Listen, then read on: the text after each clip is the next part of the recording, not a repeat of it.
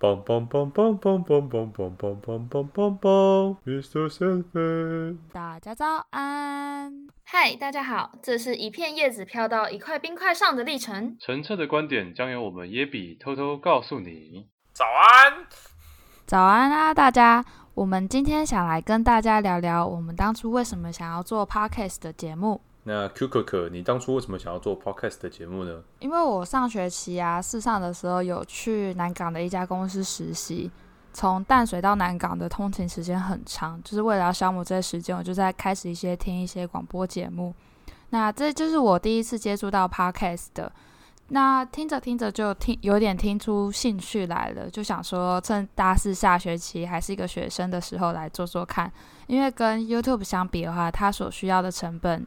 应该是我这个穷大学生可以负担的吧，所以我们就有了心灵鸡掰汤的 Podcast 这个节目了。那我要讲一下我为什么要做 Podcast 吗？没错，在二三上或三下的时候吧，我开始要去准备 考研究所考试啊。考研究所考试的时候呢，每天都要从淡水到台北的通勤，因为在捷运上蛮无聊的，然后。又有某 Q 可可推荐说要不要听听看 Podcast，所以才入坑。然后后来又有听到科技导读等蛮多，其实对我蛮对我口味的 Podcast，所以就想说自己能不能来做做看，变成一个类似那种理性的大佬。对，没错啦。看来你很想成为理性的大佬这个目标哎。那因为我们现在都是大学生，所以来可以来跟现在准备要即将升大学的新鲜人来分享我们当初选择科系的原因。那 b b q 你觉得呢？你当初会选择你现在就读的科系是什么原因呢？啊，第一个我是 b b b 啊，我刚刚讲错了。没错，好，没关系，我先讲，当初。在台湾来讲的话，最主要应该还是你分数考到哪里，你就想去哪里啊。只是我当初考的，讲真的也不是说很好，考出来的成绩其实蛮适合去读文组的。可是呢，我因为某些不知名的原因，我就选择了理组。这个选择不是很理性，但是我选择理组。在上大学前，对于理组的。在干嘛或干嘛？里面在做什么之类的，其实大家其实应该都不太清楚。然后你不清楚的时候，其实你也得先选择下去，你才知道说，哦，这个科系在做什么，对吧？这是台湾大学生蛮可怜的地方。你是一个被理工科系耽误的说书人吗？不好说，不好说。我个人自认，我觉得我比较适合文组的科系。可是你有时候讲话确实蛮理性的。理性是个性，而不是一种。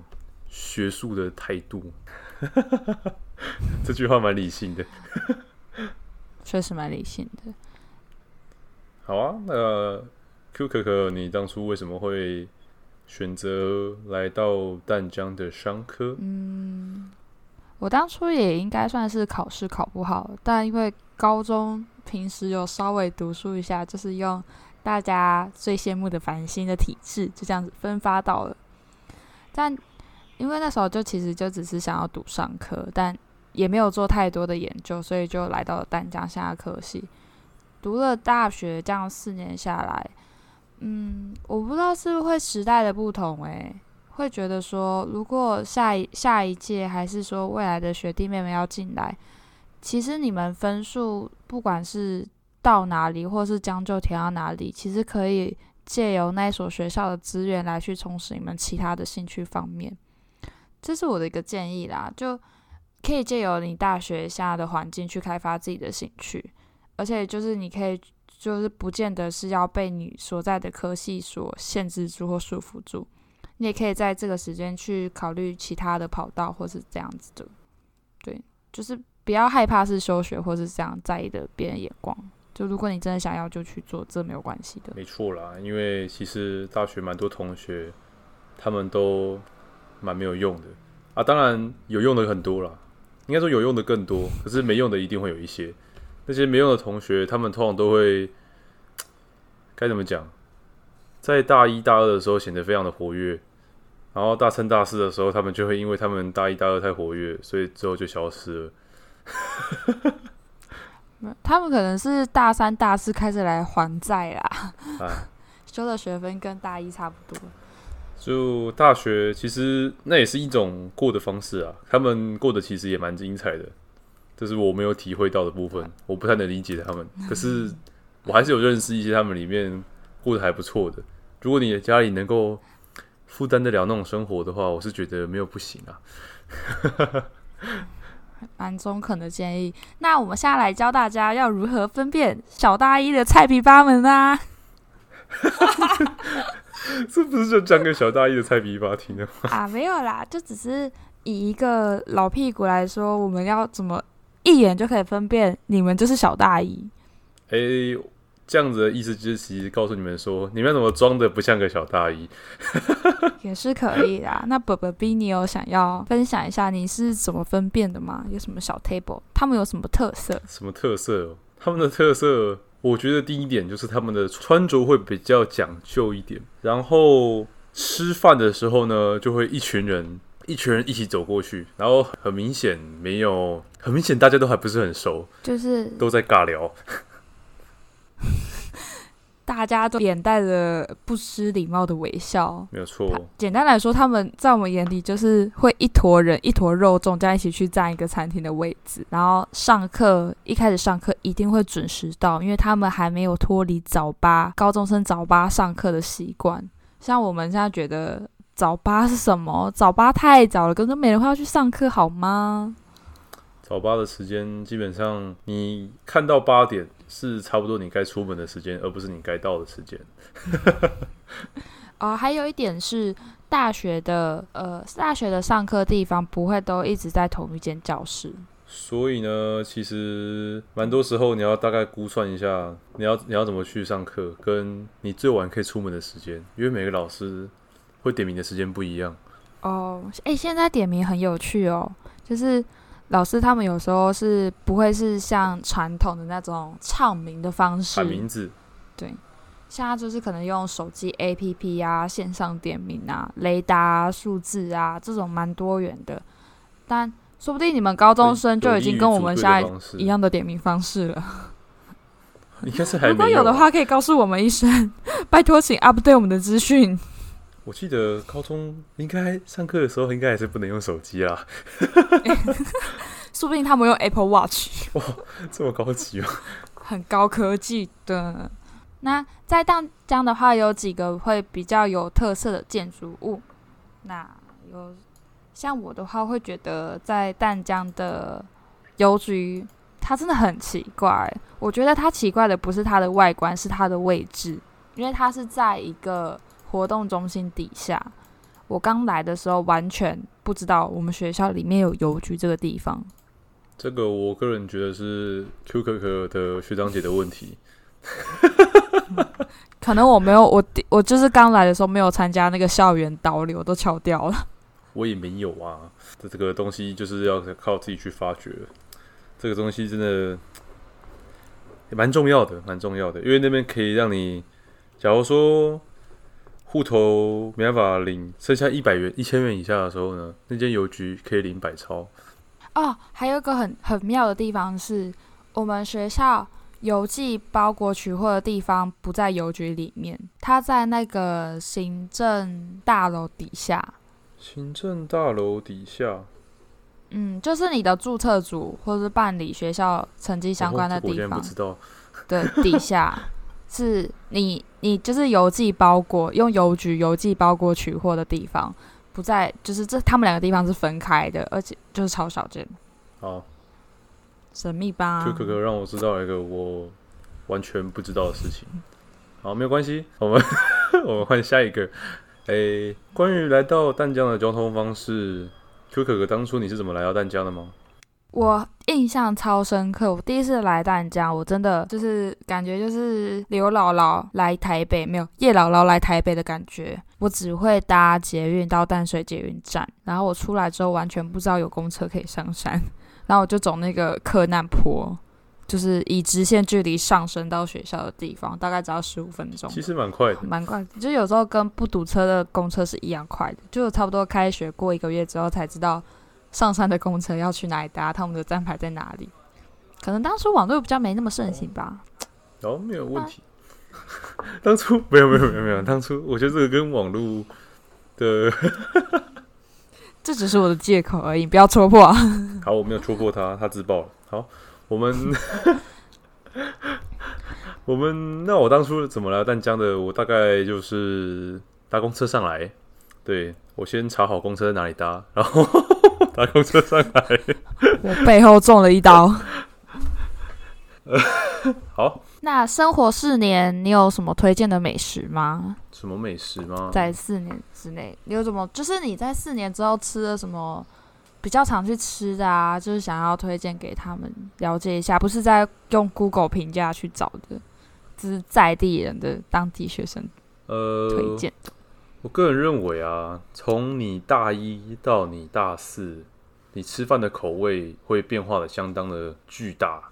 呃，大一的口感差不多就是哦，这个便宜，而且可以吃到饱，它就会被塞爆。就是里面就会满满的大医生这样子，然后你看到那些可能比较贵的啊，然后分量可能有限量的啊，或干嘛之类的，那些就是会大三大四比较 prefer 的地方。所以我们先从大一的餐点开始推荐好了。大一新生的话，来到淡江的话，比较多的就是大学城的椒麻鸡大王，那个地方量大管饱，还有一个炖了一百年以上的鸡汤，非常的实惠，我只能这样讲。炖了一百年鸡汤听起来很不卫生，很好喝。哎、欸，不过他们的鸡汤真的很入味，就是排骨汤。哎、欸，没错，排骨鸡汤，真的很入味。好，Q 可可换你推荐。我的话，我我推荐的早餐店是姐妹，他们的奶茶是用那个立顿的茶包去冲泡的。我喜欢是喝他们温的奶茶啦，不是那种早餐店神秘的烙塞奶茶。我觉得它不是，它就只是好喝的立顿奶茶包奶茶。然后他们的我很推他们的烧饼系列，跟鸡推烧饼系列，跟意大利面肉酱口味，因为他们跟、哦、呃一般的早餐店不一样，是他们是比较粗的面，然后他们一定会撒起司，而且是那个起司是含在它那个原本的价格以内，不用再额外 bonus 的，所以我超。对，他也他也是我在淡江唯一看到会免费帮你自动加起司的店家。对，它的铁板面以下的一定要吃，然后再来是我很喜欢的是吃兔堡。我就是一个非常重装潢的一个大学生死屁孩，就是兔堡的装潢，我觉得是里面中让我觉得很舒服的。而且他们的分量也蛮有饱足感，但就是相对唯一的缺点就是他们的价格比较高，不是那种便宜然后又大碗那种的，就是他们有那个价格有应有的分量。嗯，好，这个通常大一新生吃完兔堡之后，应该就不会想吃午餐了。它是它是你的早午餐首推选择。对，哎，对，大学生还有个特点就是，通常如果你有吃早餐，你应该也会就不太会想吃午餐，因为时间其实靠的蛮近的，所以其实就衍生出蛮多早午餐专门的店。这是我在我以前没什么感觉的地方，因为高中其实应该家里都会有早餐，然后动了一天的脑，其实中午应该都还是会想要吃午餐。我觉得我不知道是只有淡江还是只要是大学校园会这样子，欸，就是我们学校附近的早餐店超级多，早上就是要吃早餐店，中午还是要吃早餐店，晚餐只能吃正餐的，就是大家。我这个帮补充个点，晚餐如果你吃的比较早一点的话，大学城还有一家那家叫什么麦味登吗？好像还开着的样子。那个麦味登是二十四小时营业？没有没有没有没有，它是。天黑就关，然后如果你去里面的话，那个老板呃蛮有趣的。他们如果你去那边的话，通常都是去，他会帮你附加一个戏码，就是他们老板娘跟老板会吵架。就是你，你吃饭的时候会有一个现场的八点档剧可以看，没有错，不用想说那边会无聊。那其他食物的话，我推荐晚餐推荐泰铢卤味。大家小朋友们笔记给我记好，它营业时间就是六点之后才开始到宵夜场，超便宜，超好吃。哎，它的旁边还有一间挂包。其实也蛮好吃的，它的挂包那家挂包店非常的专一，它有卖挂包跟糯米肠，然后你的挂包可以选全瘦肉跟全肥肉，还有肥瘦相间，还有三层肥肉七层瘦肉，三层瘦肉七层肥肉给你选，就你可以依据你的喜好去搭搭配你想要的肥肉比例。没错，大学城其实是一个蛮多餐厅的地方，相信蛮多大一新生刚来到淡江，应该都会在大学城吃饭，应该是第一个首选地方。哎，我推荐。我推荐饮料，饮料才是我的专业。好、啊，哎，Q 可可平常有什么偏爱好的饮料吗？我来推推荐，淡江的话有两家就是自制的饮料店，第一个就是大家非常熟悉的木卫二，但我个人觉得木卫二的饮料就是真奶系列，我觉得还好。我比较推荐是在另外一个在红二期附近的江川，呃，它这一家店就是有。呃，毕业的学长姐们他自己出来开的一个自制品牌店，它的珍珠很好吃，是蜂蜜口味的，很有嚼劲。如果你是喜欢那种 Q 弹口感的，一定要去那一家吃看看。那他们的鲜奶茶系列都是茶偏茶味比较重的。那如果你是奶味比较重的话，就可能要去换其他家系列的。但如果你个人是偏好米克夏那种口感的话，那将江川的话，它就是价位比较低的米克夏，你就可以去试看看。由我在这边推荐的话，我个人比较偏好金吉姆的一家阿某咖啡，它的糖都是老板自己炒出来的，所以它的饮料喝起来都会有一股老板的心血与爱在里面。讲真的，蛮好喝，还不错喝。老板的，你可以叫他每一杯都是老板特调，没有问题。老板的味道，嗯。每一杯都是老板的心意。好，那我们这次淡江的介绍就先到这边，欢迎各位下次的收听。那我们今天就先这样子喽，拜拜。今天的野比结束喽，我们会不定期更新即将落幕的大学生活，请大家关注我们并且收听我们的节目。那大家下次见喽，拜拜。拜拜。